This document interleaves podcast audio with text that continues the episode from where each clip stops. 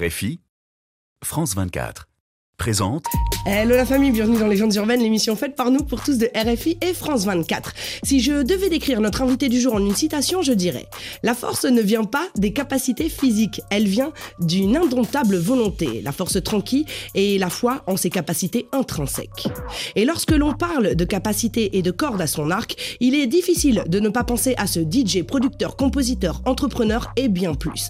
Sa carrière à lui, Elle est grosse comme l'obélisque de la place de la Concorde. oui, notre hôte légendaire est un véritable puits de science de la culture hip-hop qu'il porte à bout de bras depuis plus de 30 ans. À une époque où le stream n'existait pas, il a rendu facile d'accès des œuvres d'ici et d'ailleurs, de Vitry en passant par Barbès jusqu'à LA ou New York. Ses mixtapes nous offraient des découvertes et pépites qui, sans son concours, n'auraient jamais brillé à nos yeux et résonné dans nos oreilles. Et croyez-moi, sa promesse, toujours tenue, Il mixe et remixe des artistes. Mos Def, Wu-Tang, tout en composant des titres pour 113, Doudou Masta, Akhenaton, Joe Star, Fab, Alphonse Brown, Craig David, Rof, Karine, Busta Flex, Tony Parker, Diabu System et j'en passe. Il a su ouvrir le champ des possibles, toucher des lieux et soirées élitistes, où même le plus mignon des rappeurs n'avait pas droit de citer. Faire rentrer le hip-hop du sous-sol au rooftop, se répétant et comme cet artiste est avide de nouvelles aventures, il signe les BO et scores de longs métrages tels que La Squale, Taxi 5, Gamer, Un Ange, Les Kaira ou encore le classique. Du film La haine, tout en effectuant à peu près 140 shows par an, j'ai envie de vous dire. Bien chargé pour les oreilles en chien. Malgré toutes ces occupations, monsieur a trouvé le temps d'écrire un bouquin retraçant son incroyable épopée qui prouve encore une fois que Il nous fait l'honneur de sa présence dans les studios de Légendes Urbaines. Messieurs, dames, juste pour vous. Ouais, Cut Killer, la légende. Écoute ça Nous sommes transportés dans une autre dimension, dans un univers fait non seulement de paysages et de sons, mais aussi d'esprit. Bon, c'est le moment où il faut être attentif. Juliette Fievet et ses invités vont vous raconter leur légende. Leur légende urbaine.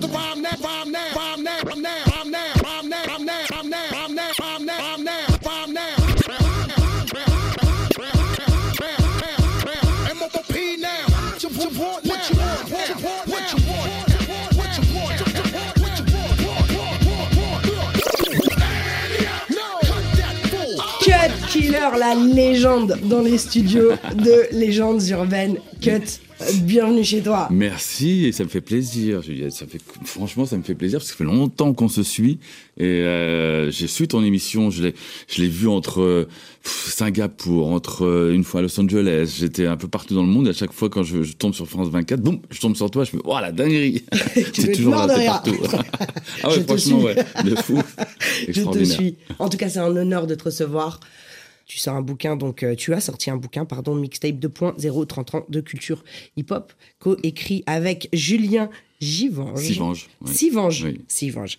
Euh, J'aimerais revenir sur ton enfance, Oui. en fait. Et, et- et on va parler d'un noir, peut-être plus que de Bah, Killer, sûr. en fait, aujourd'hui. Entre nous on peut. Ouais, c'est important. En plus, puis même, je pense que les gens ont envie de, de savoir. Ton enfance en dit long, en fait, sur ce que tu es devenu en Mhm. réalité.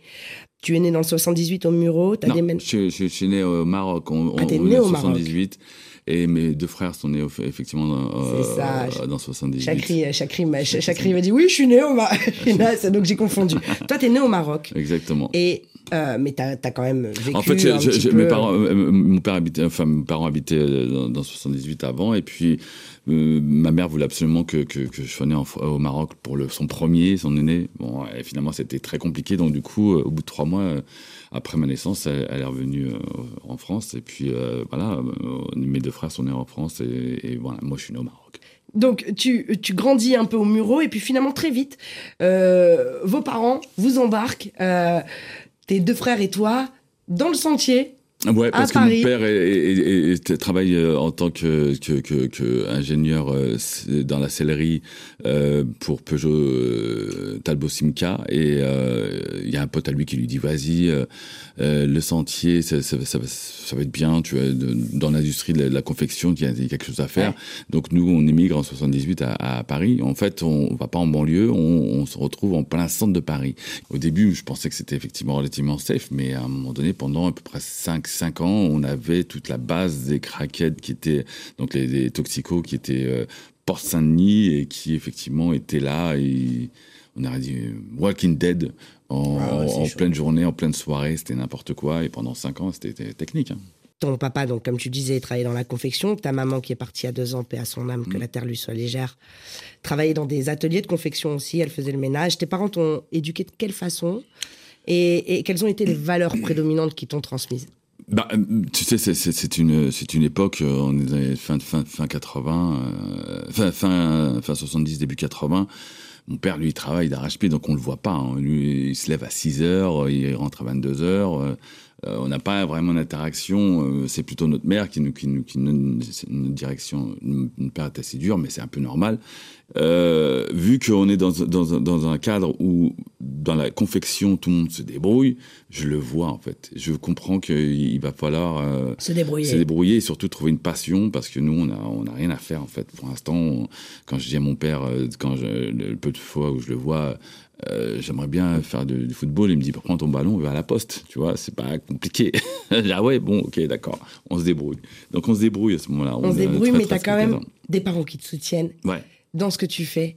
Euh, c'est ta maman qui t'a acheté à l'époque tes premières platines. Non, ma mère, elle est là, présente. Moi, je me débrouille pour. euh, Mais qu'est-ce que Chakri m'a raconté Ouais. Il m'a dit que c'est elle qui t'avait offert tes premières platines. Oui, alors bon, quand on a 13 ans, on essaye de comprendre comment ça marche. On est en plein des années 80, nous, on, on découvre cette- cette- cet univers qui, qui est la pop des années 80 avec Ouais. euh, tout, ce qui, tout, tout ce que ça entend.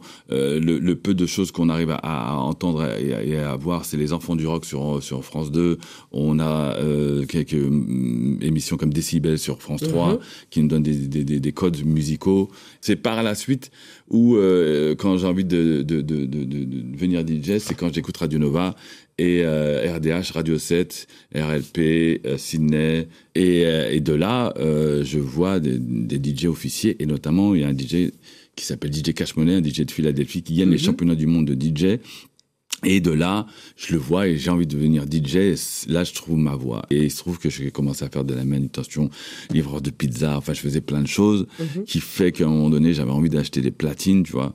Et euh, j'arrive à un moment où je, je suis à la limite, parce que je travaillais pendant pratiquement un an. La, la- la platine à l'époque coûtait 3500 francs. Et ma mère me donne la suite. Il me restait encore 1200 francs parce qu'il fallait acheter la platine et une table de mixage. Et c'est elle qui m'a aidé, effectivement, aidé. avec ses économies à Non, m'acheter. mais c'est important euh, aussi de, de ah voir bah, que sûr. as, d'abord fait euh, ta part du, ta part du oui. travail. Et c'est quand même symboliquement euh, quelque chose de fort que d'avoir ses parents, en fait, finalement, qui croient en, en- en- en- en- en tes passions. Ça te donne des ailes quand même à un Bien moment sûr, donné. Surtout sur un truc complètement lunaire où d'un seul coup, va expliquer aux parents il y a 30 ans ce qu'est le rap en fait, ou le hip-hop. Ah, c'est compliqué, hein Non, mais de toutes les façons, pour l'instant, eux, ils ne voient qu'une seule chose, c'est tant qu'on ramène des bonnes notes à l'école, euh, de, de l'école, tout va bien. Mais après, si tu trouves une passion, effectivement, ils comprennent pas trop. Mais je me rappelle d'une- anecdote où mon père, euh, à force de voir défiler des gens, euh, parce qu'il faut passer par le salon pour aller jusqu'à notre chambre avec nos, nos frères, c'était j'enregistrais là, en fait, dans notre- mon studio, c'était ma, ma chambre. Et euh, il voyait des gens défiler, tout ça, et puis il commençait à voir qu'effectivement, il y a, une espèce d'impulsion, il y a un truc. Et c'est le jour où on fait une soirée avec, nos potes à EZB, au Rex Club à côté, et on, est un groupe de jeunes de quartier, intégration, euh, Incredible Louis Boy, et on crée une association qui va s'appeler Intégration des zones banlieusardes pour essayer de faire en sorte que cette association crée de la dynamique par rapport aux jeunes de quartier. Et donc, du coup, on, fait cette fameuse soirée. Et à cette époque-là, le maire de Paris, c'est Jacques Lang.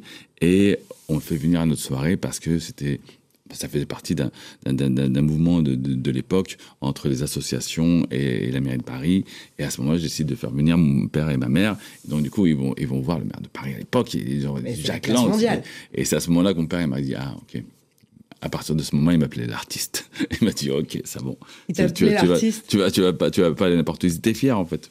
Donc, du coup, c'était, vachement bien. Il t'appelle l'artiste. Ouais. Je crois même qu'en fait, il te vous voit, j'ai l'impression. Je sais pas, je sais pas. Bonjour Noir. Je suis très content de ce que vous êtes en train de faire en ce moment-là. J'aurais bien aimé que ta maman soit là pour qu'elle puisse vous féliciter vraiment là où vous êtes arrivé en ce moment-là. Je vous souhaite bonne continuation et bon courage et bonne réussite dans votre domaine. Bon courage et je suis très fier. Merci pour toute la famille, de la part de toute la famille. Bonne continuation et bonne réussite. La Merci, monsieur. Merci, monsieur. Il faut savoir qu'on a. On a, on a- Donc, on il a- te vous voit, ton père, quand même. Euh, Ouais, ouais. non, mais ça dépend, c'est en fonction. Mais, mais, et- et- Tu lui ressembles, hein, comme deux gouttes de ses fois. C'est une dinguerie. Ce que je veux dire, c'est que, c'est qu'au départ, bon, forcément, il nous voit, mais, mais il nous voit pas parce qu'il il, a- il bosse tellement, il est dans son, dans son, dans son jus. Et euh, c'est que, en fait, quand il a pris sa retraite, que, que, que finalement, il a, on a réussi à le faire voyager avec nous. Et il a pris la mesure. Il a pris la mesure. Et, et en fait, vu qu'il fait beaucoup d'allers-retours entre le Maroc et Paris, donc du coup, ce qui se passe, c'est que bah, le mec vient avec nous, mon, père vient avec nous dans les soirées, parce qu'il veut supporter son fils, et que derrière, en fait, à chaque fois que je reviens dans des endroits au Maroc, T'as les patrons de club qui me disent bonjour et la première chose qu'ils me disent mais il est où ton père? Je bah il est là. Je genre il est plus connu que moi, genre c'est une dinguerie. et, et de là, franchement c'est c'est extraordinaire parce que d'une relation qui était un peu compliquée au début, bah finalement c'est devenu effectivement comme une espèce de, de- de- de mentor euh, psychologique en me disant à 80 ans le mec est encore là. Ça veut dire qu'on peut encore y Et il a la grande classe, hein, quand même, pour Ah. l'avoir vu en vrai. Il est, Ah euh, ouais, il, est, vraiment. il, est, il, il- il est costaud. Ah ouais, est. En tout cas, merci, merci, merci, monsieur, pour, euh, pour cette vidéo. Parce que je sais que Ah c'est ouais. pas simple, c'est pas, pas dans ses habitudes, même si on, tu, tu bouges beaucoup avec lui, comme tu le disais. Ah ouais. Tu réussis à coloniser des empires qui, a priori, sont pas faits pour nous, pour les gens du rap, pour les gens du hip-hop. On parle d'univers, le cinéma, le grand cinéma, toi qui es cinéphile, euh, qui est très élitiste et très fermé. On voulait pas entendre parler de rap à l'époque. Tu vois, c'était vraiment pas la mode. Et toi, tu as réussi à rentrer dans ces endroits, faire les Oui. after-shows. Ah, mais- Comment t'as fait? Non, mais comment t'as fait le braquage? Ça s'appelle un braquage. C'est ça. En fait, en français, c'est un Reprends- braquage. Reprends la base. tu vas voir pourquoi cette musique elle est extraordinaire. 95, la haine passe. euh, 94, euh, la haine passe euh, au festival de, de- de- de Cannes. Et euh, bien évidemment, quand, quand Mathieu est super content, il dit ouais, on va passer à Cannes. Je vais nous. Et je vais ah, mais non. N'oublie pas tes figurants. Tu- malheureusement, la prod ne paye que pour quatre personnes Mathieu, Vincent, Hubert et Saïd. C'est tout. Ok, d'accord. Donc tu regardes à la télé et tu vois le festival de Cannes. Tu fais ah ouais, c'est cool. Et il se trouve que euh, quatre, cinq ans après. Dans la haine, parenthèse pour les gens qui nous suivent, qui ne connaissent pas ce film, film légendaire, il y a une scène culte où en fait on voit Cut jouer son propre rôle et mixer. Euh, Le mixer fameux hymne le de la fameux haine. euh, voilà hymne de la haine voilà donc en fait euh, et c'est devenu une séquence culte en fait et c'est devenu voilà un, un des samples qui, qui tournent même partout en soirée avec ou sans toi ouais, c'est, toute, une- histoire. Je l'explique dans mon livre, justement, donc n'hésitez pas à le prendre. on va pas spoiler le livre tu vois ce que je veux dire Moi, Et, et du coup, cet univers de, de, de, de ce festival de Cannes, euh, je, je, je le découvre par euh, un biais qui est très simple. On est euh, 99, 2000, ouais, ouais, 99, 2000, et j'habite encore à Strasbourg-Saint-Denis euh, à cette époque-là, euh, et euh, on a le, euh, j'ai un coup de fil. Oui, salut, c'est Luc Besson. euh. et il me dit voilà, je sors un film qui s'appelle Taxi et je veux défrayer la chronique à Cannes. Et donc, du coup, je vais emmener la voiture là-bas et faire la soirée euh, place de la mairie. Genre, euh, mais moi, je dis la place, je comprends pas ce que tu dis, mais en tout cas, ouais, pour faire une soirée, pas de problème. Bah ouais. À l'époque, c'était la vibe avec Abdel. Je dis, je peux emmener avec Abdel avec moi, mais ouais, plaisir et tout, il n'y a pas de souci. Donc, du coup, on fait la première soirée, Incroyable. 99 au, au- au- au Festival de Cannes. Et je deviens, en fait, pendant 8 ans, euh, le DJ officiel d'Europa, Corp. euh, donc, je fais les festivals de Cannes tout, tout le temps. Et, tu euh, dois te régaler, toi qui je- cinéphile je- en plus, bah, tu te fais toutes les projections, tu te fais les... euh, Je suis, au- je suis dans- aux anges. Au moment où euh, je suis au max du max, il y a ce max-là pour rentrer dans cet univers-là. Non, j'adore. Et euh, en fait, ça va créer plein de dynamiques par la suite. Et t'emportes derrière- encore des gens avec toi Ouais, toujours. derrière, Mhm. à chaque fois. Hmm. On travaille, on travaille, mais on, on emmène toujours des gens avec nous. Avant de se quitter avec un mix que tu nous offres, un set de 12 Avec plaisir. minutes. Franchement, c'est un vrai cadeau. Merci, merci. Euh, on a un rituel dans les légendes urbaines. Tu sais qu'on est suivi dans le monde entier. Tu le disais tout à l'heure d'ailleurs. Euh, on demande à nos invités de nous passer un message universel. Si tu avais un message à passer, bah justement, en Afrique, aux États-Unis, en Asie, quel serait le message que tu aimerais passer au maximum de gens? Mon mot d'ordre est toujours le même. Dans la vie, il faut rien lâcher, donc on lâche rien. Fais-toi des objectifs, lâche rien, parce que dans tous les univers, dans tous les, dans tous les pays du monde, euh, on, on donne la chance à personne. Donc il n'y a, que- y a que toi qui peux t'aider toi-même. Donc du coup, quand tu, tu y vas, tu vas à fond et tu poses pas de questions, tu vas à fond et tu lâches rien. Moi je dirais on lâche rien. C'était un bonheur de te recevoir. Moi aussi, avec plaisir. Belle Vraiment, émission, merci. vraiment, merci beaucoup. La famille, je donne rendez-vous sur la chaîne YouTube de Légendes Urbaines pour la version en intégralité de l'émission. Et comment vous dire que je crois qu'on s'est parlé peut-être 1h45 Ah. Combien, Julien? Deux heures.